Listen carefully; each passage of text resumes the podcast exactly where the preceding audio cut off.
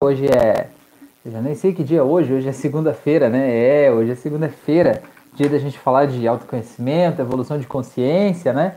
É, então já quero te fazer o convite, se você está ouvindo essa live pelo Spotify, pelo Deezer ou por algum é, aplicativo né, de streaming de áudio, eu te convido para vir assistir, participar ao vivo comigo toda segunda e quinta noite no YouTube. É, e aí a gente pode conversar, trocar uma ideia, você pode mandar as suas sugestões, as suas dúvidas, né? A gente pode conversar aqui especificamente sobre o assunto que está aí, talvez de alguma forma te incomodando, talvez de alguma forma te travando, né? E é legal você vir aqui porque é, às vezes o assunto que você traz, ele não é um assunto só teu, ele é um assunto que vai ajudar a melhorar a vida de muitas pessoas, né? Quando a gente consegue olhar aquilo de um jeito diferente. Então fica esse convite, tá bom?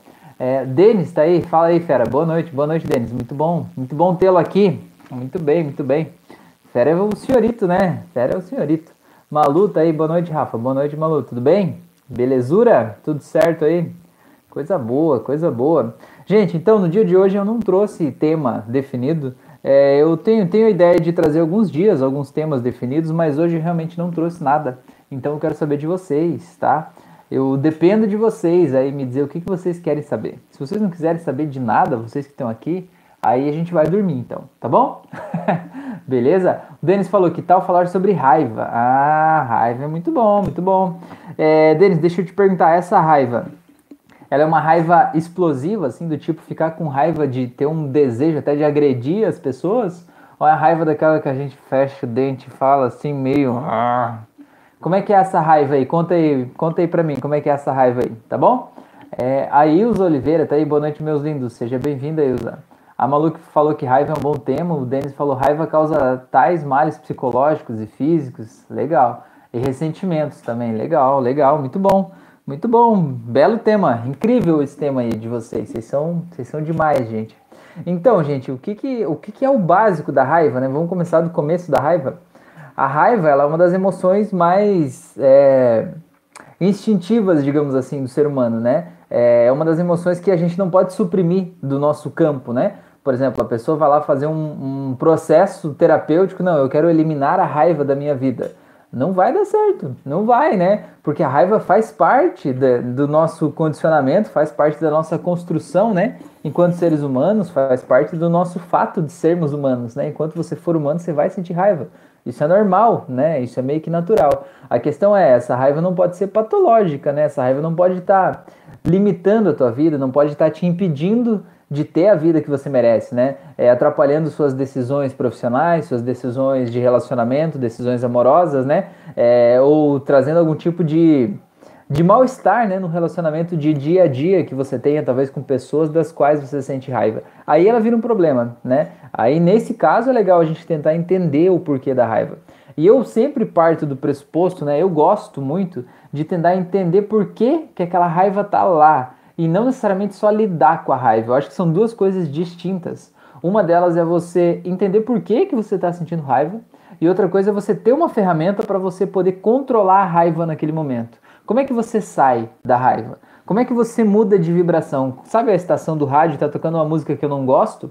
A gente vai lá e vira o botãozinho, né? Agora não é botãozinho mais, né? Não é uma chave seletora, agora você aperta um botão, né? E você passa para outra frequência. E nessa outra frequência está tocando outra música, e essa outra música vai te dar um outro estado emocional, né? Imagina que você terminou o relacionamento, você está lá ouvindo o rádio e começa a tocar aquelas músicas de sofrência, assim, é, eu no bar chorando por ela, aquela história toda, né? É, a, a, digamos assim, a, a quase um culto, né, ao sofrimento humano, né?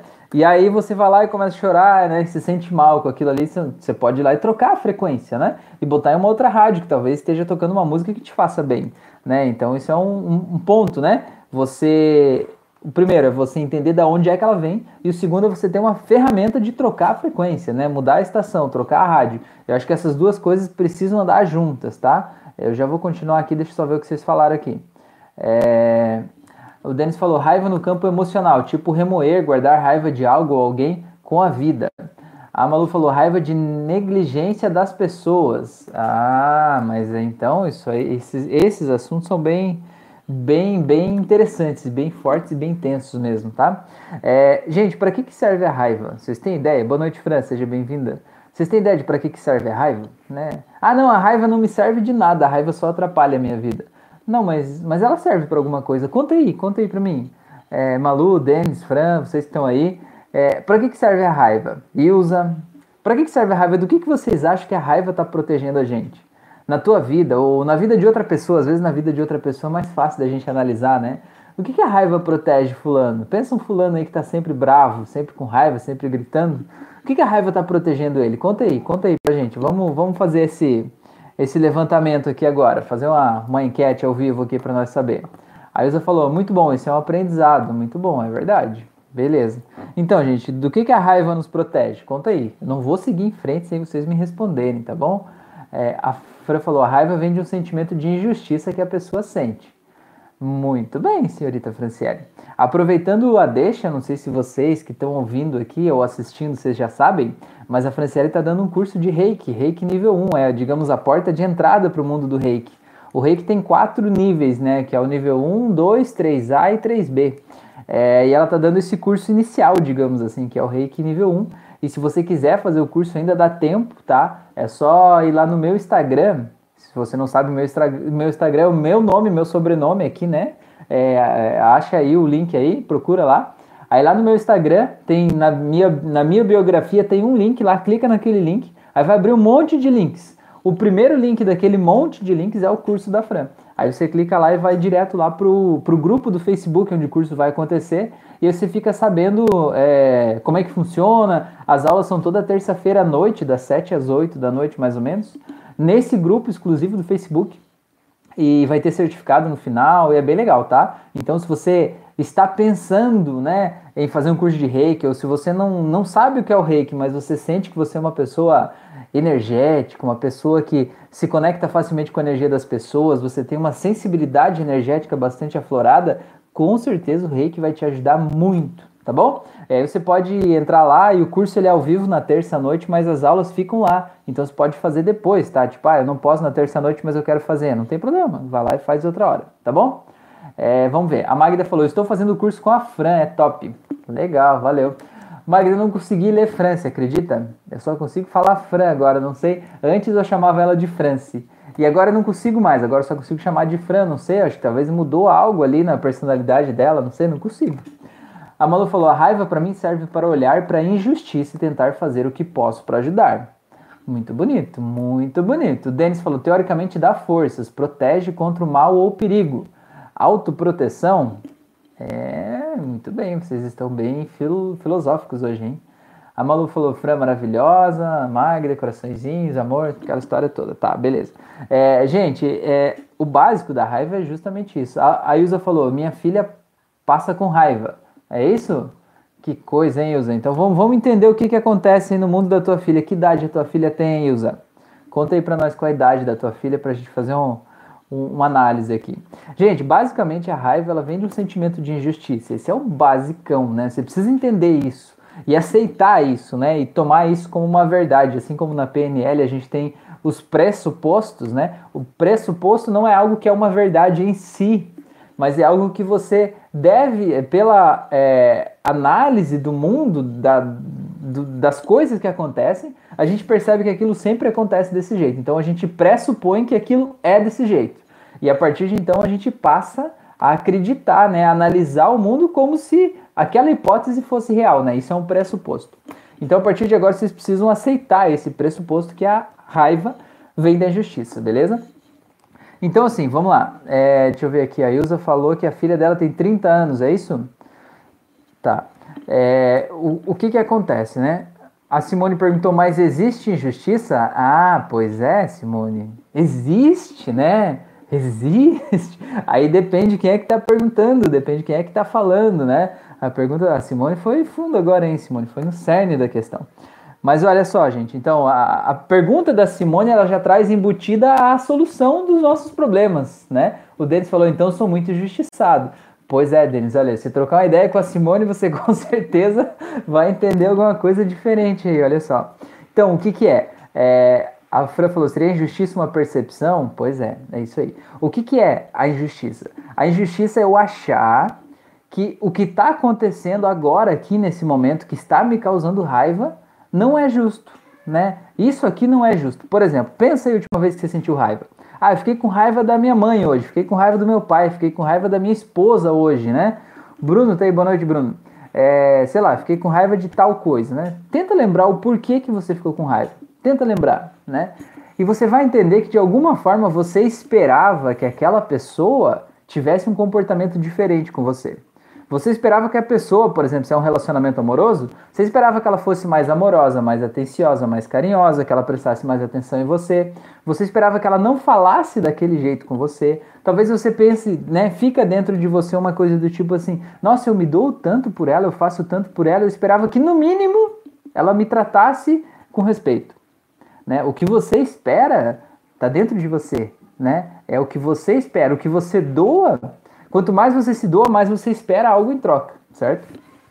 Então o segredo para você sentir muita raiva é você se doar demais, entendeu? Você se anular, se deixar de lado e se doar completamente para outra pessoa, como se os teus desejos não fossem importantes, né? Importante é o outro. E aí você se deixa de lado para fazer tudo que o outro quer. E inconscientemente você fica numa como se tivesse uma fatura emocional que você vai querer cobrar do outro em algum momento, do tipo assim, olha, agora eu deixei de fazer o que eu queria para fazer aquilo. Só que você não fala isso, né? Só pensa. Fala só você com você mesmo. É o Tico falando com o Teco, né? No, no teu cérebro.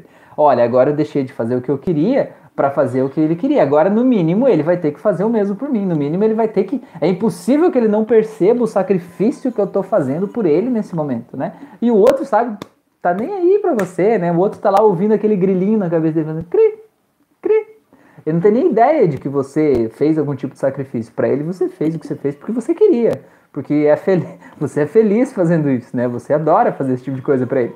Certo? E aí, essa, essa questão, quando a gente se doa demais e a gente cobra demais e as pessoas não, é, é, digamos assim, não dão conta de satisfazer essa nossa cobrança, fica um sentimento interno de injustiça, dizendo, puta merda, né? Eu me dou, faço tudo e as pessoas.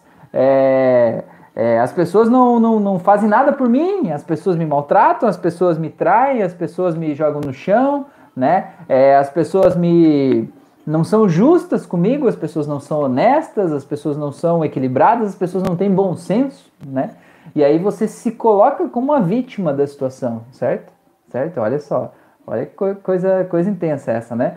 Então, veja bem, você se anula, ó, olha o mecanismo, olha como é que funciona, né? A gente vem de trás para frente você se anula, né? Em vez de fazer o que você quer, em vez de botar a cara e dizer eu quero fazer isso, eu vou fazer isso porque isso me faz feliz, você se anula e se deixa de lado e diz, não, vou fazer as vontades do fulano lá, porque o fulano, né, vou fazer, né? Aí você vai lá e faz o que o outro quer, o outro não pediu para você fazer, você é que decidiu fazer. E você nem falou para ele, nem deixou ele saber que você não queria fazer aquilo que você estava fazendo só por ele, certo? E aí você coloca uma fatura emocional, né, pro fulano te pagar depois. Não, ele vai ter que me pagar porque eu fiz isso, né? É, e ele não fez tal coisa, né?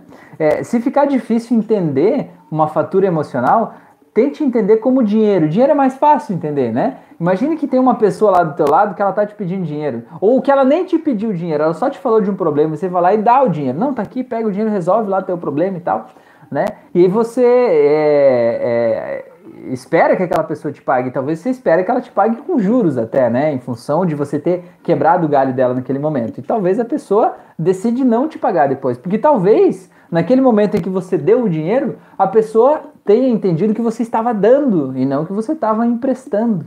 Entende o que eu quero dizer? Você não estava dizendo, olha, isso aqui vai me fazer falta, eu estou tirando de tal lugar, mas nesse momento eu empresto para você, desde que você me pague depois, assim, assado e tal, né? Cria um contrato ali, né, Denis? Um esquema certinho, assim, né? Para você ter o preto no branco ali, as coisas com, com clareza, né? É, então você, você pode fazer isso, né? Mas é, você não. Geralmente as pessoas não fazem, as pessoas não deixam claro isso. E aí você não quer cobrar do tipo assim, ah, eu não quero cobrar atenção, eu não quero cobrar carinho, eu acho que ele deveria fazer isso por mim, né? Então veja bem, vamos começar de novo. Você anula, se anula enquanto pessoa, deixa de lado os teus sentimentos, os teus desejos, para fazer a vontade de uma outra pessoa. Você nem deixa essa outra pessoa saber que você está se esforçando para fazer aquilo para ela. Você age como se fosse naturalmente e cria dentro de você uma falta do tipo, aquela pessoa vai ter que me compensar por isso. Ah, ele vai me pagar por isso, certeza que ele vai me pagar por isso, né? E aí o que, que acontece? Aquela pessoa não paga, aquela pessoa não compensa, aquela pessoa acha que é tua obrigação fazer isso, né? Inclusive que você vai fazer mais disso, já que você já fez uma vez sem reclamar, você vai querer fazer mais vezes, né? Porque afinal de contas você deve gostar disso. E aí o que, que acontece? Como é que você se sente? Você se sente vítima, não é? Você é a pobre vítima do mundo que todas as pessoas querem o teu mal, todas as pessoas querem é, tirar algum proveito de você. Todas as pessoas do mundo são ruins, todas as pessoas querem de alguma forma abusar da tua boa vontade, do teu é, bom caráter, né? Querem abusar da tua é, generosidade e tal, né? E é um direito seu se sentir vítima do mundo, né? Ninguém pode te tirar daí. E se você quiser interpretar o mundo desse jeito, ótimo, você não está errado, né? Se você faz algo e as pessoas sempre querem que você faça mais e nunca te dão nada em troca, você pode se dizer vítima das coisas. Só que esse é o ponto, né? A chave da questão. Se você disser, entender e se colocar como vítima, você está ferrado. Sabe por quê? Porque você nunca mais vai poder sair de lá. Porque a vítima é alguém que não tem poder de mudar, sabe? Essa mão aqui, ó, tá se sentindo vítima dessa, certo? Então essa mão é a malvada, é a agressora, ela vem e bate nessa mão aqui, certo? Essa mão, se ela diz assim, não, eu sou vítima, o que que acontece? Ela só vai parar de apanhar quando essa mão aqui de, decidir parar de bater, entendeu? Porque ela é vítima, entende o que eu quero dizer? E se essa mão nunca parar de bater, essa aqui nunca vai parar de apanhar também. Entendeu? Então o que, que a gente precisa? A gente precisa crescer e dizer, opa, eu sou o dono da minha vida, né? Você me bater, eu vou bater também. Algo desse tipo, assim, né? É, e achar a saída aí para a gente se empoderar e tomar as decisões que a gente precisa tomar. E às vezes essas decisões são difíceis de serem tomadas, tá? Essas decisões às vezes são muito difíceis e são muito dolorosas porque elas mexem com a nossa construção interna com a nossa identidade, né? De quem eu acho que sou, quem eu fui criado para ser, né? Quais as crenças e valores que eu venho guardando aqui dentro de mim. E às vezes a gente tomar uma decisão que vai botar nossa vida no rumo que a gente queria, faz a gente sair de uma zona de conforto, faz a gente perder algumas regalias, né? Faz a gente ser visto como uma pessoa ruim pelas outras pessoas. E às vezes, quando a gente está se sentindo inseguro, a gente não quer ser visto como ruim. A gente quer que todas as pessoas achem que a gente é um Deus encarnado aqui na Terra, né? O santo, né? É, o, o, o bem-aventurado que chegou aqui, né? As pessoas. A, a gente gosta de ser visto assim. E às vezes a gente precisa aceitar que as pessoas vão ver a gente de um jeito diferente, que talvez as pessoas vão chamar a gente de egoísta por eu me colocar em primeiro lugar em algum momento.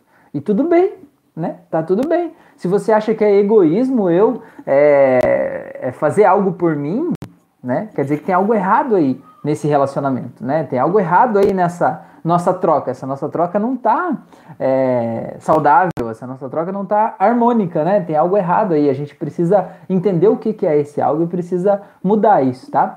Então, o que, que é a raiva? A raiva vem da injustiça. A injustiça vem do quê? Você, basicamente, se colocar como vítima do mundo. Você se anula faz coisas pelos outros esperando que os outros façam isso por você, e aí ninguém faz e você fica lá dizendo, puta merda, eu tô aqui, tudo dá errado para mim, tudo dá certo para os outros, menos para mim, né? Para mim nada dá certo. Deve ter algum tipo de amarração, deve ter alguma coisa que tá aqui me impedindo de seguir em frente, né? E aí o que que acontece? A gente fica com raiva. E ainda mais, por exemplo, imagina assim, é, imagina a cena de uma pessoa, é, sei lá, uma pessoa adulta, por exemplo, que ela mora na casa com os pais. Eu não sei se é o caso aí, usa da tua filha, você falou que ela tem 30 anos, não sei se ela mora com você, mas o que que acontece, né, muitas vezes, né, é, uma pessoa adulta, ela já tem os desejos dela, a vida dela, né, os programas dela, os horários dela, as coisas dela, e às vezes aqueles pais ainda veem essa pessoa como uma criança vem aquela pessoa como se fosse uma criança que precisa ser pega no colo, né? Como se fosse a criancinha do jardim de infância que você vai levar de mão dada para a escola ali, assim, né? Que ela não sabe viver a vida sozinha. E aí esses pais, eles têm atitudes que são condizentes com essa visão de mundo. Ah, minha filha não sabe se cuidar sozinha, né? Minha filha ainda não cresceu. E a pessoa que está lá do outro lado acaba recebendo esse excesso de proteção, superproteção, esse excesso de carinho que na verdade acaba sendo um excesso de controle, né? E a pessoa fica com muita raiva, porque ela acha injusto ser tratada quase como uma. como se ela tivesse um problema psicológico ali, porque era só um ser humano que está vivendo a vida dela, né? E ela diz assim: é, não é justo que eu, com essa idade, nessa fase da vida que eu estou vivendo, tenha que ouvir esse tipo de coisa da minha mãe, ou do meu pai, ou do não sei de quem, né? Mas o que, que é justo, afinal de contas? O que, que é justo, né? Você é obrigado a estar na casa da sua mãe? Né? A sua filha é obrigada a estar aí? Não é, talvez não seja, talvez seja, não sei o que, quem que é obrigado ao quê, né? Mas a questão é, se essas pessoas estão morando juntas, essas pessoas ganham algo em estar aí, né? Isso é o que a gente chama de ganhos secundários, entende? Então a gente precisa olhar para isso e entender o que, que eu ganho com essa situação que está me incomodando. Do tipo assim, a situação que me incomoda no caso da filha da Ilza, né? É a minha mãe enchendo o meu saco. Não é assim, Ilza? Não é mais ou menos isso? O que me deixa com raiva é a minha mãe enchendo o meu saco aqui. Né? Mais ou menos isso. É, e aí, é, é, a gente precisa entender que aquela pessoa ela não é obrigada a estar tá lá, mas ela está lá porque ela ganha algo. Entende? Então, o que, que é a questão? A gente olhar para a nossa vida e colocar numa balança e ver o que, que eu estou ganhando com a situação atual, com essa situação que me causa raiva, o que, que eu estou ganhando, coloca num prato da balança e pega como eu me sinto injustiçado em relação às coisas que eu não gosto e coloca no outro prato. E você vê qual prato que pesa mais. E se por acaso o prato da injustiça e do mal-estar e da humilhação, sei lá, pesar mais do que o que eu estou ganhando, você sabe que você precisa tomar uma decisão. E essa decisão talvez seja mudar de casa, talvez seja mudar de cidade, não sei, talvez seja mudar de relacionamento. E essa decisão não é uma decisão fácil de ser tomada. E essa decisão, às vezes, é uma decisão que a gente acaba protelando ela, vai deixando para frente, vai, não, não, não, não tá tão ruim, eu vou empurrando com a barriga, vou levando e tal, né? É, às vezes a gente não sabe sentar para conversar, às vezes numa conversa e deixando a coisa em pratos limpos, a gente já consegue simplesmente deixar as coisas fluírem, né? É, então, a gente precisa entender tudo isso e quando a gente se sentir injustiçado, né? Por exemplo, assim, ah, minha mãe é uma megera lá, né? a minha mãe é uma megera, ela faz tal coisa. A gente pensa assim, bom, por que, que eu tô aqui? Eu tô aqui porque eu ganho algo, né? O que, que é isso que eu, que eu ganho, né? É, eu ganho alguma coisa. Essa coisa que eu ganho vale a pena? Tudo isso que eu tô vivendo? Se a resposta for sim, então você tem que parar de se sentir injustiçado, porque você não é vítima do mundo, você escolheu estar aí nessa casa, certo? Você escolheu, foi uma escolha tua. Você pode sair daí. Ah, mas eu não posso porque eu não consigo pagar um aluguel e tal. Não, então, nesse momento, você está escolhendo estar aí justamente por não poder pagar um aluguel, por exemplo, né? Então, olhe para essa escolha entenda que você é o agente ativo da tua vida. Você está fazendo escolhas que estão te colocando aí, certo? E essas escolhas estão te levando para um momento que você está vivendo que está fazendo você olhar para coisas que te incomodam. E esse é o ponto importante da gente entender da raiva também, é que o que incomoda em mim, né? O que incomoda do outro em mim é porque está em mim também, entendeu? É, por exemplo, assim, a coisa que mais me incomoda na minha mãe, eu vou pegar a Ilza agora, né, Ilza? A coisa que mais me incomoda naquela megera da minha mãe, a Ilza, né? é porque ela é muito, sei lá, arrogante. Ela é muito arrogante. Ela vem falar, ela já vem com o narizinho empinado, vem toda cheia de, cheia de dar ordem, querer me mandar, né? Ela é desse jeito. É, o que que acontece? Se o que te incomoda na tua mãe é a arrogância dela, é porque você também é arrogante. E a tua arrogância te dói. E você não quer aceitar que você é arrogante. Né? Talvez só de eu dizer que você é arrogante você já tenha vontade de desligar essa live e assistir outra coisa. Mas, segura aí mais um pouquinho, talvez valha a pena, tá? É, você está negando que existe arrogância aí dentro de você. E quando a tua mãe está sendo arrogante, você está esfregando na tua cara aquela arrogância que está em você, e aquilo dói em você.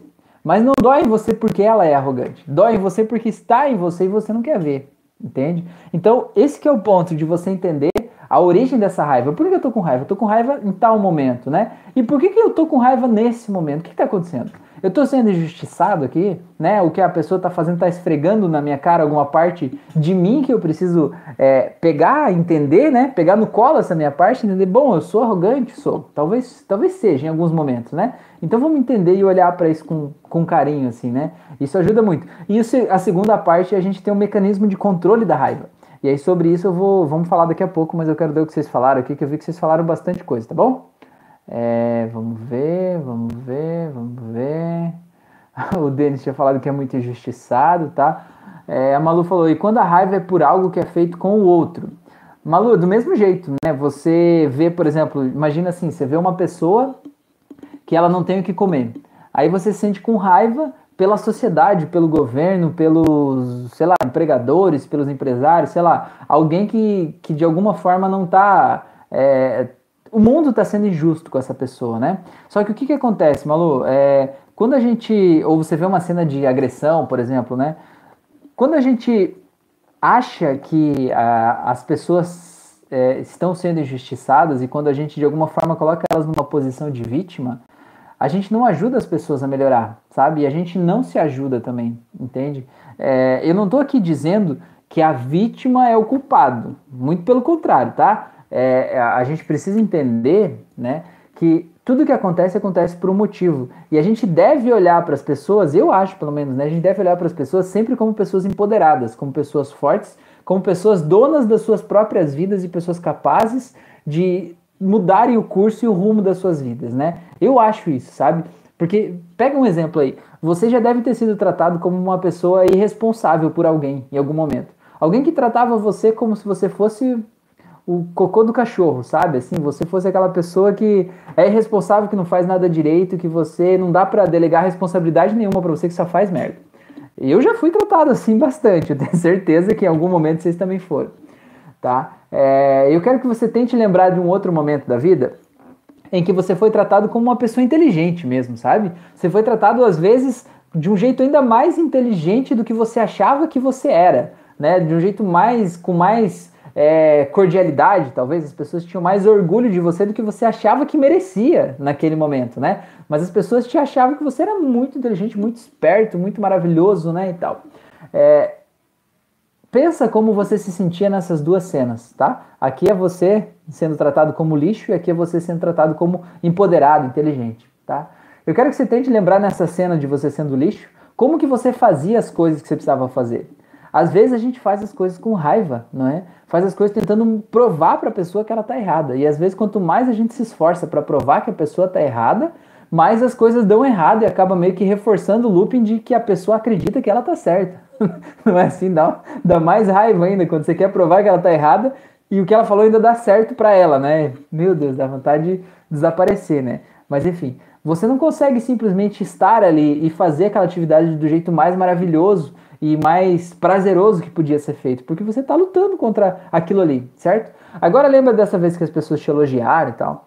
Como é que você vai fazer a atividade? Você vai feliz fazer aquela atividade, você vai lá com detalhe, com riqueza de detalhes e pensa, meu, como mais eu posso melhorar isso, sabe? Como eu posso fazer isso aqui de um jeito melhor? Você termina a atividade e pensa, meu, será que não dá para eu melhorar ainda mais? Será que não dá para fazer diferente, incrementar mais coisas, né?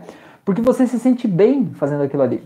O que, que eu quero fazer com essas duas diferenças daqui, dessas duas coisas, certo? Quando a gente olha para uma pessoa e a gente acha, pobrezinha da pessoa, tadinha dela, está sendo injustiçada, olha lá, não, não, tem, não tem nem o que comer, né? O que, que a gente está fazendo? A gente está tratando ela desse jeito, ó. Ela é uma coitadinha, ela não tem nada né, na vida dela. Ela não tem poder para sair de onde ela está, certo? Ela é injustiçada pelo mundo, pela vida, por Deus, pela, por tudo, né? Tudo que acontece é ruim para ela. Tá aqui. Como é que essa pessoa se sente?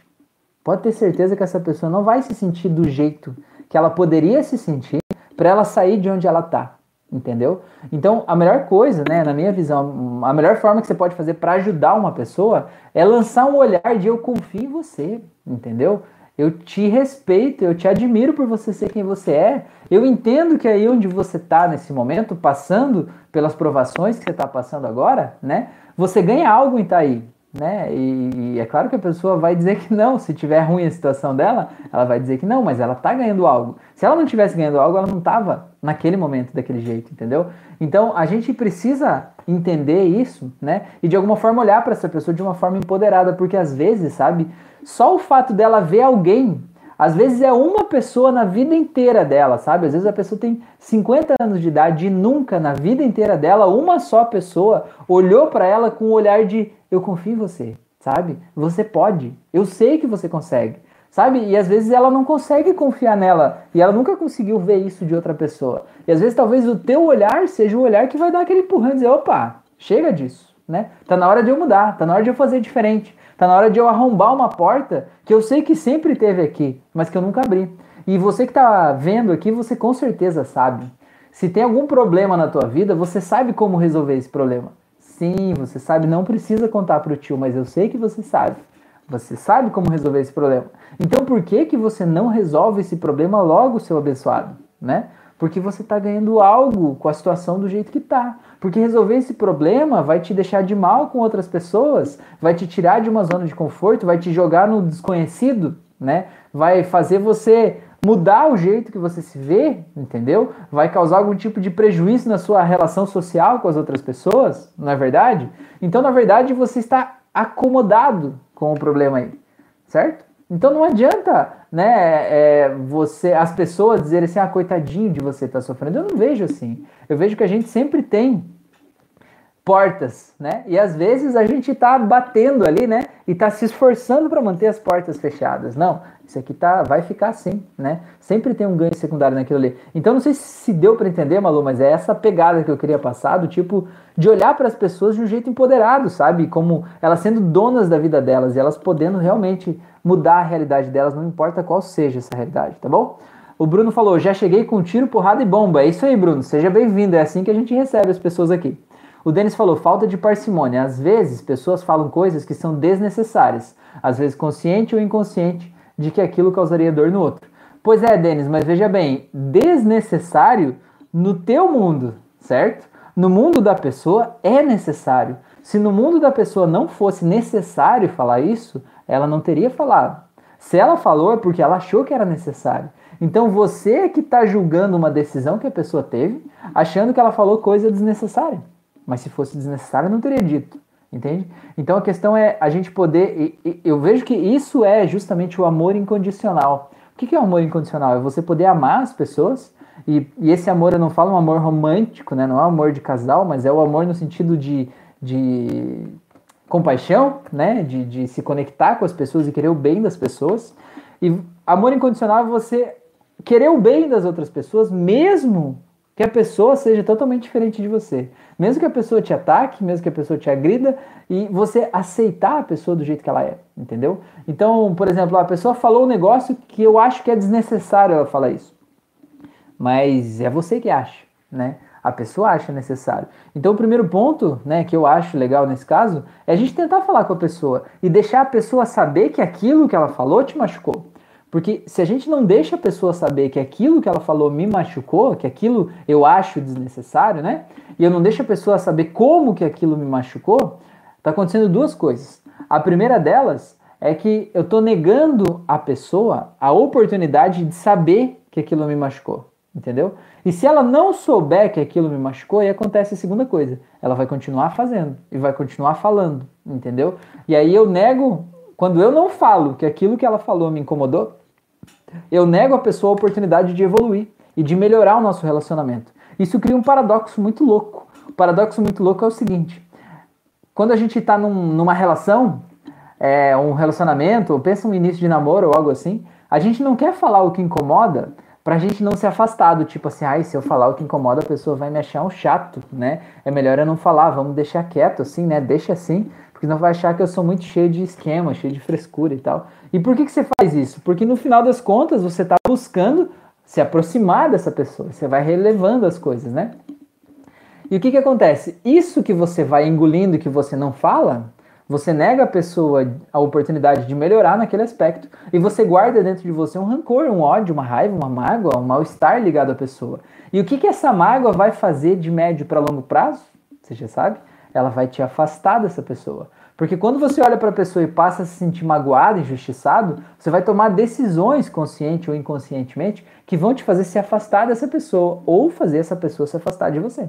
Porque afinal de contas você não quer ser magoado, né? Então é um negócio muito louco esse, tá bom? Vamos lá. É, a Ilza falou: tudo que falo sobre espiritualidade, ela, ela é de contra e me chama de louca. É verdade, isso que espero dela, um pouco de respeito. Pois é, Ilza, na verdade, mas se você for ver e pensar sobre isso, né, Ilza? É, será que você não acha, talvez, que a espiritualidade, do jeito que você acredita nela hoje, é mais certa do que a crença que a sua filha tem hoje? Entendeu? Imagina que ela é de uma igreja, ela é da religião católica, por exemplo, né? E ela está dentro daquele sistema de crenças, ou é da Umbanda, por exemplo, né? Tem todo aquele sistema de crenças, rituais, ritos, procedimentos, tudo daquele jeito, né? Os guias e tal, daquela forma aquela pessoa que está lá dentro daquela religião, ela tem a certeza de que aquilo ali é o jeito certo, aquele ali é o jeito correto, os outros são errados. E talvez hoje você, olhando para o entendimento que você tem de espiritualidade, talvez você esteja achando que o teu jeito é o jeito correto. E que talvez você precisa tirar ela lá de onde quer que ela esteja. E trazer ela para esse mundo, porque esse é o mundo verdadeiro, não é? É tipo assim, é que nem aquele pessoal que vai vender Bíblia na porta da casa, né? Não, vem aqui, eu vou vender a Bíblia, eu vou ler um trecho para você, né? E eles querem, se você deixar, eles passam o dia ali te convencendo e lendo a Bíblia, te mostrando as coisas ali, porque eles querem te agarrar pelas unhas e te levar para o mundo deles, né? Porque eles sentem que faz parte da missão de vida deles espalhar aquela mensagem, aquele sistema de crenças daquele jeito, né? E se você estiver distraído, eles te agarram pelo pescoço e te levam junto, né? É por aqui. Será que não é isso, talvez, que você está fazendo com a tua filha, né? E, e, e, isso também tem um quesinho de arrogância. Eu sei que não é por mal. Eu sei que no teu mundo você está agindo como uma mãe amorosa que quer o melhor da filha. Mas o quesinho de arrogância é do tipo, eu sei mais. A minha espiritualidade é mais forte, a minha é melhor, né? E aí a gente cria uma pressão. Só que o que, que é, é, louco disso? Quanto mais a gente cria uma pressão tentando arrastar uma pessoa para um lado, mais a pessoa vai criar uma força de igual intensidade e direção contrária para o outro lado, não é? É física. Não lembro se, se vocês lembram de estudar física na escola, tinha isso, né? Quanto mais você criava tração para um lado num determinado objeto, ele criava uma força de é, com a mesma intensidade, mas numa direção contrária, né? É isso que acontece com as pessoas. Às vezes só soltar faz as pessoas se aproximar mais, tá bom? É, a Simone falou expectativas. A Cris tá aí também. Boa noite, Cris. A Ilza falou verdade. As pessoas pensam que a gente tem obrigação. A Malu falou a raiva faz o corpo responder. Eu estou tentando me livrar dela desde quinta-feira. Me sinto mal com dor de cabeça, moleza, mas persistindo em mandar ela para o universo. Não, não tem que mandar para o universo. O universo não quer a tua raiva, maluco. o universo não tá nem aí para tua raiva, entendeu? A questão é, você criou essa raiva em função da situação que aconteceu na quinta-feira que te fez achar que foi injusto. Né? Eu não sei o que, que foi isso, que foi injusto. Mas isso foi, foi muito injusto no teu universo, no teu universo interno, né? E você criou essa raiva. Essa raiva é tua, parabéns. Agora solta ela, né? Desfaz ela. Como é que você pode fazer? Você pode reescrever a história do que aconteceu na quinta-feira, seja lá o que for, entendendo todas as pessoas que estavam envolvidos nesse processo, entendendo por que, que cada um fez o que fez, entendendo o que, que cada um ganha fazendo e falando o que faz, entendendo que ninguém é vítima, entendeu? Ninguém é vítima. E todos são empoderados sobre a sua vida. E uma segunda sugestão que eu posso te dar, tem uma auto-hipnose aqui do canal, eu acho que é a última que eu publiquei, ou penúltima, tá lá, é, para soltar sentimentos indesejados. Então aquela auto-hipnose também pode te ajudar com essa raiva aí, tá bom? Beleza? É, a Simone falou que o vitimismo não te faz evoluir, exatamente. A Ilza falou, mora comigo sobre a filha, né? É verdade, ajuda a cuidar da minha netinha. Olha aí os ganhos secundários que a gente estava falando, né? É, então, embora esteja ruim, de certa forma, está confortável, né? Então é mais ou menos isso. É, o Denis falou, esse ponto é legal, está no outro também, é tudo que eu sinto está no outro. A Simone falou, tudo é consequência das nossas ações ou da nossa inércia. Exatamente. A inércia também é uma ação, né? A falta de ação também é uma ação. É que nem quando a pessoa te pergunta uma coisa, né? Assim, imagina que a pessoa chega, né, no relacionamento, né? O esposo, a esposa chega lá e olha nos olhos e diz assim: Você me traiu? Você não responder já é uma resposta, né? Você não responder já é uma resposta. Então a inércia é um tipo de ação também, né? É uma ação de estar parado. É... A Fura falou espelhos, é mais fácil ver no outro, exato. A Malu falou: um parente muito próximo visitou meu padrinho, que é deficiente, e essa pessoa sabia que estava com Covid. Ele ficou doente e encararam, essa pessoa inclusive, que não era nada demais, insistiam em levar ele à força a fazer um teste. Duas horas depois ele estava internado em estado grave. Hoje está entubado, não consigo lidar com essa raiva de tanta negligência. Pois é, Malu, essa situação é uma situação geralmente de causar raiva, né? E causar indignação. Você está absolutamente certo em sentir raiva nesse momento, né? Veja bem, teu padrinho, teu tio, acho, né? É uma pessoa com deficiência, estava em casa, e uma outra pessoa que sabia que já estava com o Covid foi visitar ele mesmo assim, né? E levou de presente para ele esse Covid.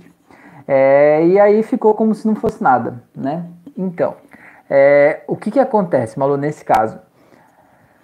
Essa pessoa que estava com o Covid, que foi visitar ele, essa pessoa, ela faz parte de um grupo social muito interessante, muito exótico, e que é bastante numeroso e bastante grande, que são as pessoas, talvez negacionistas, né? O que, que acontece com essas pessoas? Quando começou o Covid, né, é, algumas pessoas ainda estavam meio, ah, e agora? Como é que é? Será que é sério? Será que não é? Será que a gente vai parar? Será que não vai e tal? Só que já teve gente que logo de cara disse assim: não, isso é uma grande mentira, isso é palhaçada dos políticos, do governo, os políticos querendo atrapalhar o meu presidente de fazer um negócio aqui, né? Aquela história toda, o mundo parado, né? A galera preocupada com o seu umbigo ali, né? Não. É um golpe, um golpe do mundo todo em cima do meu presidente aqui, né? É, e aí a galera fica nessa. E ao longo do tempo, o que, que aconteceu? É, o Covid, né, ele, segundo as estatísticas, ele é mais prejudicial realmente, que vai precisar de uma internação, ou que talvez até leve ao óbito, em torno de 5% das pessoas, né? 5% das pessoas que contraíram o Covid vão ter realmente complicações severas com ele. 5%, certo? O que, que quer dizer com isso? Quer dizer que os outros 95% ou não vão ter sintomas, ou vão ter um sintoma suave, tipo uma gripezinha de nada, ou vão ter só uma dorzinha de garganta, ou uma dor no corpo, ou talvez até um sintoma mais forte de precisar ficar de cama uns dois, três dias em casa ali, mas vai passar, certo? E o que, que acontece talvez com essa pessoa, né, que estava com Covid lá? Ela é aquela típica pessoa que ou já tinha pego antes, ou ela conhece alguém que pegou, e esse alguém que pegou disse assim: Ah, para com isso. Esse negócio para mim não deu nada, deu só uma gripezinha, foi só uma coisinha de leve, é uma grande palhaçada. É uma mentira que inventaram para destruir a nossa economia do mundo e tal, né? É, e o que, que acontece? Essa pessoa, ela, as mídias sociais, elas fazem isso, né? Elas fazem a gente ver a vida de um jeito cada vez mais afunilado, porque quanto mais você busca informações sobre um, um determinado posicionamento político, uma determinada vertente, você entra em grupos que têm afinidade com aquele assunto, mais você vai se informando de um único fato, né? Sobre um único aspecto, certo? E quanto mais você se informa daquele aspecto, mais você acha que só aquilo ali é verdade, entendeu? Então essas pessoas, por exemplo, essa pessoa que levou o Covid lá pro teu padrinho, ela com certeza tá nesse grupo. Do tipo assim, ah, isso é uma grande palhaçada. Essa pessoa com certeza é a pessoa que não usa máscara na rua né? Acha que é uma grande mentira, as pessoas estão aí inventando isso, esse negócio aí, né? É, então o que que acontece? Veja por esse lado, né? Que essa pessoa que levou o Covid pro teu padrinho, ele não queria machucar o teu padrinho, certo? Ele não foi assim, ah, eu vou lá levar esse negócio para ele para ver se ele fica doente, para ver se morre, ver se faz alguma coisa do tipo, né? Eu quero prejudicar ele porque eu sou do mal. Não. Essa pessoa é uma pessoa ignorante né? Na falta de um termo melhor. É uma pessoa que ela acha que tudo isso que está acontecendo no mundo é uma grande palhaçada, uma grande mentira, né? E que esse tal de Covid é só uma gripezinha besta que hum, tá, dá, dá mesmo, certo? É, e aí, para ele, ele diz: Ah, por que, que eu vou parar de viver a minha vida por causa de uma gripe? Por que, que eu vou deixar de visitar as pessoas por causa de uma gripe? E aí ele vai espalhando isso, tenha certeza que ele não levou só pro teu tio, ele deve ter levado para outras pessoas e várias pessoas, né? E é por isso, por causa dessas pessoas, que a gente continua nesse isolamento durante tanto tempo, né? É por isso que a Europa abriu e depois voltou a fechar de novo, e por isso que a gente está nessa segunda onda tão forte aí que está acontecendo, né? Porque no final das contas as pessoas ainda não têm noção da dimensão disso, né? Da profundidade disso, né? E sempre foi dito, né? Que são 5% dos casos que são os mais preocupantes, né? E só que o que, que as pessoas fazem de confusão? As pessoas fazem uma confusão do tipo assim, essa é uma informação, né? 5% das pessoas em média lá vão sofrer mais com o Covid, né? Do tipo assim, precisar de uma internação, uma intubação e talvez até vir a óbito, né? É, mesmo com todo o acompanhamento médico ainda não ser suficiente para dar conta daquilo ali, porque afinal de contas o Covid ainda é uma grande incógnita, né? No final das contas é isso, ele ainda é uma grande incógnita, tá? É, então, é, é isso, né? A, as pessoas estão negando a importância de se cuidar, certo? E, e o que, que é que, que tem essa, essa dupla informação? É, de um lado tem esse dado aqui, 5% das pessoas são as que mais vão sofrer. Só que tem uma outra lista, e nessa outra lista é a lista das comor comorbidades. Você já deve ter ouvido falar com toda certeza, né? Vocês assistem TV, devem ter ouvido falar só disso, né? Que são lá as pessoas que são diabéticas, as pessoas que sofrem de asma, as pessoas que têm pressão alta, as pessoas que têm não sei o que lá, doenças respiratórias e blá blá blá, tem uma lista gigante. O que que acontece? As pessoas têm uma, uma, uma dificuldade de entender que não são as pessoas que estão nessa lista de comorbidades necessariamente que são aqueles 5% que vão ter o problema real com o Covid. Essas pessoas, elas já têm algum tipo de dificuldade que pode ser agravada com a presença do Covid, certo? Por exemplo, o Covid, se ele se instala no pulmão, diminui a capacidade respiratória. Imagine uma pessoa que já tem só 10% da capacidade respiratória, se diminuir, o que, que acontece? Entende? É por isso que tem essas comorbidades, essa lista das comorbidades é para assim, as pessoas que já têm algum tipo de problema que pode ser agravado com o Covid, vamos tentar evitar, certo? Só que não são as pessoas dessa lista que são necessariamente os 5% que vão vir a óbito ou que vão sofrer com o Covid, né? E precisar ser internados, entubados, né? Ninguém sabe. Ninguém sabe o que que caracteriza essas pessoas. Vocês com certeza devem conhecer pessoas saudáveis, novas, que estavam tudo certo e que pegaram o Covid e morreram. E não estavam, não tinha nenhuma comorbidade, não tinha nada, entende? Então você que está aí sendo negacionista, achando que isso aí é uma grande palhaçada, hum, porque eu não tenho uma comorbidade, não vai, não tô na lista dos 5%, talvez você esteja enganado, entendeu? Talvez você possa estar passando isso para outras pessoas que talvez vão sofrer mais com isso, né? Então eu tô, tô passando esse, esse essa informação aqui, né? É, esse, esse dado, né? Essa, esse recorte do mundo aí, né? Que, que eu tô, tô passando aqui agora é para Malu, né? Para Malu entender o que que passa na cabeça dessa pessoa que foi lá, né? Que no final das contas ele achava que não estava fazendo mal nenhum, né? Não, eu tô aqui só, tô, tô de boa, né? Tô tranquilo, tô vivendo a minha vida, isso é uma grande palhaçada. Então no mundo dele esse negócio de Covid não existe, é como se não existisse, né? Ou algo desse tipo, assim, né? Você vê, é, eu fiz uma live há pouco tempo sobre o Dr. Geraldo Felipe, né? Médico, né? Mais de 40 anos de medicina, fez mais de 16 mil partos. E ele tinha pego o Covid lá em abril ou maio, e agora no final do ano, no dezembro, acho, não, em janeiro. Acho que foi em janeiro, fevereiro, sei lá, esses tempos aí. Ele pegou de novo e ele veio a falecer por causa do Covid, né? Ele teve, se eu não me engano, foi um infarto ou algo assim mas foi consequência do Covid enquanto ele ainda estava no hospital, entendeu? Então, até o teu parente negacionista lá, não é porque ele pegou uma vez e deu uma gripezinha que ele está livre disso, não é? Quem sabe se contar essa história para ele pode ajudar ele a entender esse processo, né? Mas, Malu, o que eu quero te dizer também sobre o teu padrinho, para você entender, é que nada acontece por acaso. Tudo tem um motivo para acontecer na hora que está acontecendo e do jeito que está acontecendo, tá bom?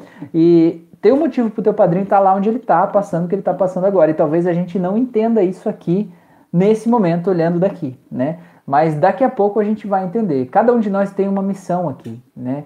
É, eu vejo que a gente veio aqui para desempenhar essa missão nesse momento que a gente está vivendo aqui agora, né? É, e a gente não sabe qual é a missão do teu tio. Quem sabe, talvez, Malu, a missão do teu tio seja melhorar voltar de lá e fazer essa pessoa que levou o Covid para ele entender que o Covid não é uma brincadeira. Entender que o Covid não é uma gripezinha só, né? Que o Covid é um negócio sério e que talvez agora essa pessoa esteja se culpando por o parente dele estar tá lá no hospital, entendeu? E talvez isso seja, né, faça parte da missão do teu tio, ajudar essa pessoa a entender que o negócio é sério, né? Que a gente não tá brincando aqui, não é brincadeira de faz de conta, né? Usar máscara não é por diversão, não é pra gente ficar mais bonito de máscara, porque ressalta os meus olhos. Não é, é uma coisa séria mesmo, salva vidas, entendeu? E, e, o isolamento social não é só por mim, o isolamento social é pelas pessoas que eu convivo, não é? Não é tipo, ah, eu não quero pegar o Covid. Eu pegar o Covid, eu, dos meus medos, é o menor de todos, né? O maior medo é eu, de alguma forma, passar isso para alguém, sabe? Para as minhas filhas, para minha esposa, para meus pais, né? Eu pegar o de menos, né? Mas é, é mais ou menos esse ponto que eu quero passar, tá bom? E você vai ver que isso aí vai te ajudar, acredito eu, né? A se sentir um pouco melhor com isso, entendendo que o teu tio de alguma forma tá dando uma lição neles lá. Não que o teu tio tenha escolhido isso, não que eles tenham escolhido isso, mas alguém escolheu de alguma forma. E isso é o que está acontecendo no momento e não adianta a gente lutar contra o que está acontecendo. Basta a gente ver o que, que a gente pode fazer para minimizar os estragos do que já está rodando, tá bom? A Ilza falou: Eu entendo e me pergunto o que que eu tenho que me curar porque que me dói ainda. Beleza, a Malu falou: Nesse caso, não tem como ele ter feito algo para pedir ajuda. Pois é. A Daniela falou: e quando você sente raiva de alguém e não sabe de onde vem o porquê? Daniela, você precisa contar para nós mais detalhes. Quem é essa pessoa que está sentindo raiva? Qual que é a relação dessa pessoa com você? E eu preciso saber, assim, para te ajudar a entender de onde é que vem. Essa raiva, Daniela, ela venha e ela tá cultivada no teu coraçãozinho, Dani. Não é assim tipo um passarinho que passou no céu e cagou uma raiva na tua cabeça e diz: Ai meu Deus, eu tô com raiva agora. Vou descontar em quem? Eu vou descontar no Rafael que tá aqui falando um monte de bobeira pra mim. Não, você criou essa raiva aí dentro de você, entendeu? Você cultivou ela no jeito que você olha para a vida, olha para as pessoas, né? Você precisa entender é, de onde é que vem. Então me conta que pessoa é essa, vamos, vamos fazer umas bruxarias aí para nós descobrir, tá bom?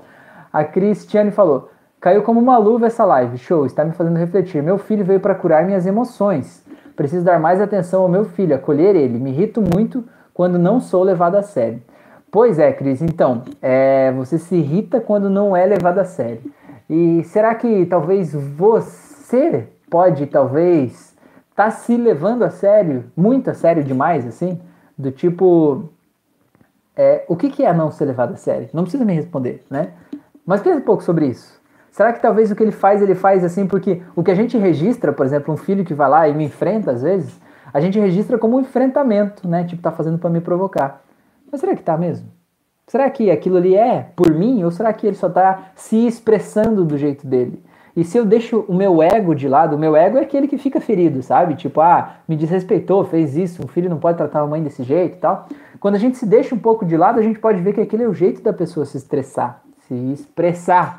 Uh, o jeito da pessoa se expressar, entendeu? A gente pode entender que aquilo ali tem a ver com a pessoa e não com a gente. E que talvez aquilo que a pessoa está fazendo lá, se expressando de um jeito que faz a gente se sentir mal, seja um pedido de socorro às vezes, né? Às vezes a pessoa não sabe sentar e dizer, ei, eu preciso de ajuda, né? Eu preciso de atenção, eu preciso disso. Às vezes ela sabe fazer as coisas que ela faz, não é? A Simone falou, e espelha dos dois lados também, né? O outro percebe aspectos nossos e sem perceber se identifica mas a gente também deve se perceber no outro, principalmente no que a gente sente raiva do outro. Ah, com toda certeza, Simone, com toda certeza. A Fran falou: essa questão dos sintomas do Covid que você citou tem a ver com o período da doença, mas por ser uma doença nova, ninguém, ninguém nem a ciência não sabe ao certo o que ela pode causar a longo prazo. Daniele tá aí muito bem, Dani, muito bom, um coraçãozinho com uma cruz no meio, que legal. A Fran falou o que causa a longo prazo e quem se cura. O Denis falou: tem um conhecido que era saudável e hoje está com sérias sequelas. O Covid causou muitos danos secundários e pulmonares. Ele é jovem. Pois é, isso aí. O Denis falou: essa do passarinho foi ótima. é, isso aí, tem que cuidar, né? Tem que cuidar. Às vezes esses passarinhos passam. Eu sempre digo, a galera que me procura para tratar a ansiedade diz assim também: Rafael, eu não sei o que acontece. Tá tudo bem na minha vida, de repente eu começo a passar mal, tenho uma crise de pânico, me sinto assim né? É, é, como se fosse um passarinho passou no céu, cagou uma crise de pânico na tua cabeça e diz, ai meu Deus, eu tô passando mal.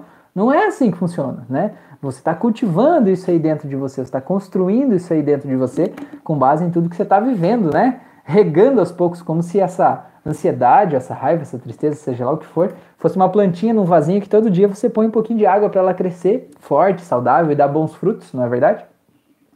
Então, mais ou menos isso. Gente, eu acho que eu já falei demais até aqui hoje, já são 52 minutos de live. É, o tema hoje rendeu pra caramba, vocês falaram muita coisa, gostei muito mesmo. Hoje foi muito, muito legal, muito produtivo, muito construtivo mesmo. Gente, se eu deixei algum, algum, algum trecho aí sem dar o nó, né? Me avisa, me conta se tem algo que eu não expliquei, ou se tem alguma coisa a mais que vocês querem saber, algum outro assunto, alguma outra dúvida, sei lá, alguma coisa assim quiserem me mandar um recado também, pode mandar. Se for um recado muito feio, eu não leio, mas pode mandar também, tá tudo certo, tá bom? Tá tranquilo? É, enquanto isso, eu vou fazendo o fechamento aqui, já te convido para fazer os meus cursos. Eu tenho curso de hipnose clínica, curso de hipnose clássica, eu tenho curso de hipnose aplicado ao controle da ansiedade. Tá tudo aqui na descrição desse vídeo, os links, é só clicar e ir lá, tá bom? É, eu tenho, deixa eu ver o que mais que eu tenho. Eu tenho mais de, eu tenho 80 auto-hipnoses aqui no canal do YouTube, é só acessar de uma mini sessão de hipnose, né, guiada, como se fosse uma meditação guiada, só que com ferramentas de hipnose, PNL. Aí você faz, né, põe teu fonezinho de ouvido tranquilo aí na tua casa, no teu tempo, faz essas essas auto-hipnoses para ajudar né, a melhorar aspectos aí da tua vida. Inclusive tem uma auto-hipnose para raiva e perdão. Então se você sentir que a raiva que você está sentindo dentro de você é porque você não perdoou alguém no teu passado, no caso da Malu, né, é, Tá. O que, que deu com meu microfone? Está mudo? É... Vamos ver. Voltou aí, galerinha? Bonito. Meu... Senão vocês vão ter que fazer leitura labial aí. Vocês fazem leitura labial? É... Vamos, vamos ver aí, tá bom? É... Gente, então, deixa eu ver. Eu até me perdi o que eu tava falando. Se vocês puderem me responder se tem som aí, eu agradeço, beleza? É... Otávio também não tá ouvindo. Deixa eu tirar essa parada. Vamos lá, aqui. Beleza, vamos ver se, se volta aí, tá bom? É, o convite para quem está ouvindo pelo Spotify, Deezer, outros aplicativos de streaming de áudio, vem assistir ao vivo comigo toda segunda e quinta noite. Me siga nas outras redes sociais, no YouTube, no Spotify, no Deezer, no Instagram, Facebook, em vários locais aí, cada local tem conteúdos diferentes, tá bom? É, eu também faço sessões de hipnose clínica à distância e presencial aqui em Balneário Camboriú e em Penha, em Santa Catarina, mas a sessão à distância ela tem a mesma eficácia que o atendimento presencial mesmo, né? Então, de alguma forma, é, se você quiser fazer uma sessão, uma terapia, um processo comigo, né? Me manda um direct lá no Instagram, eu te explico certinho como é que funciona o, o tratamento, né? Como é que funciona, o que, que você precisa fazer, tá bom? E aí você pode, pode me contar lá, tá bom? Beleza, gente? Ah, e tem o curso de reiki da Fran, que já tá acontecendo, a primeira aula já foi, mas dá tempo de você assistir a primeira aula gravada. E amanhã, então, às sete da noite, tem aula ao vivo, a segunda aula, lá no meu Instagram, no link da bio, o primeiro link é o link do curso da Fran, tá bom? Beleza? Então, se você quiser fazer o curso de reiki com ela, tá lá, beleza? A Simone falou que tá ouvindo, a Ilza falou que para mim tá bom, beleza? Dudu 6 falou, eu tenho uma dúvida. Uh, o Lucas falou, tudo bem, Simone, tá? Mas nem todos estão, beleza. Uhum. É, o Dudu falou, não sei se consegue me ouvir. Pois é, aqui na live não tem como que eu é, ouvir, tá? Se quiser fazer uma pergunta aí, mandar em texto, tá? Eu leio aqui e posso te responder se for possível, tá bom? Mas te ouvir realmente não tem como, porque a live é só daqui para lá. Beleza, gente? Então conta aí se você tem uma pergunta, se quer fazer uma pergunta mesmo, faz aí. Senão eu já vou dar um boa noitinho para vocês, tá bom? Eu tenho um amigo da, da, do colégio, da escola, que ele falava que que ele falava que ele ia passar um que que era? Ia passar um algodão no umbigo, acho, alguma coisa assim. Ele passava algodão quente no umbigo antes de dormir. Era um negócio muito louco, assim. Aí todo mundo deu risada, né? Adolescente na escola é assim, né? É, todo mundo deu risada. Ele falou: Não, mas é um negócio sério. Meu, meu pai faz isso desde que eu sou bebezinho. Quando eu vou dormir, eu sempre passo o algodãozinho quente no ouvido, né? É, no, no umbigo. Negócio muito louco, né? Quem sabe se você tiver com insônia, tenta fazer isso mandar um áudio pra você. Passa, passa um, algodãozinho tá bom? Beleza? É, vamos ver.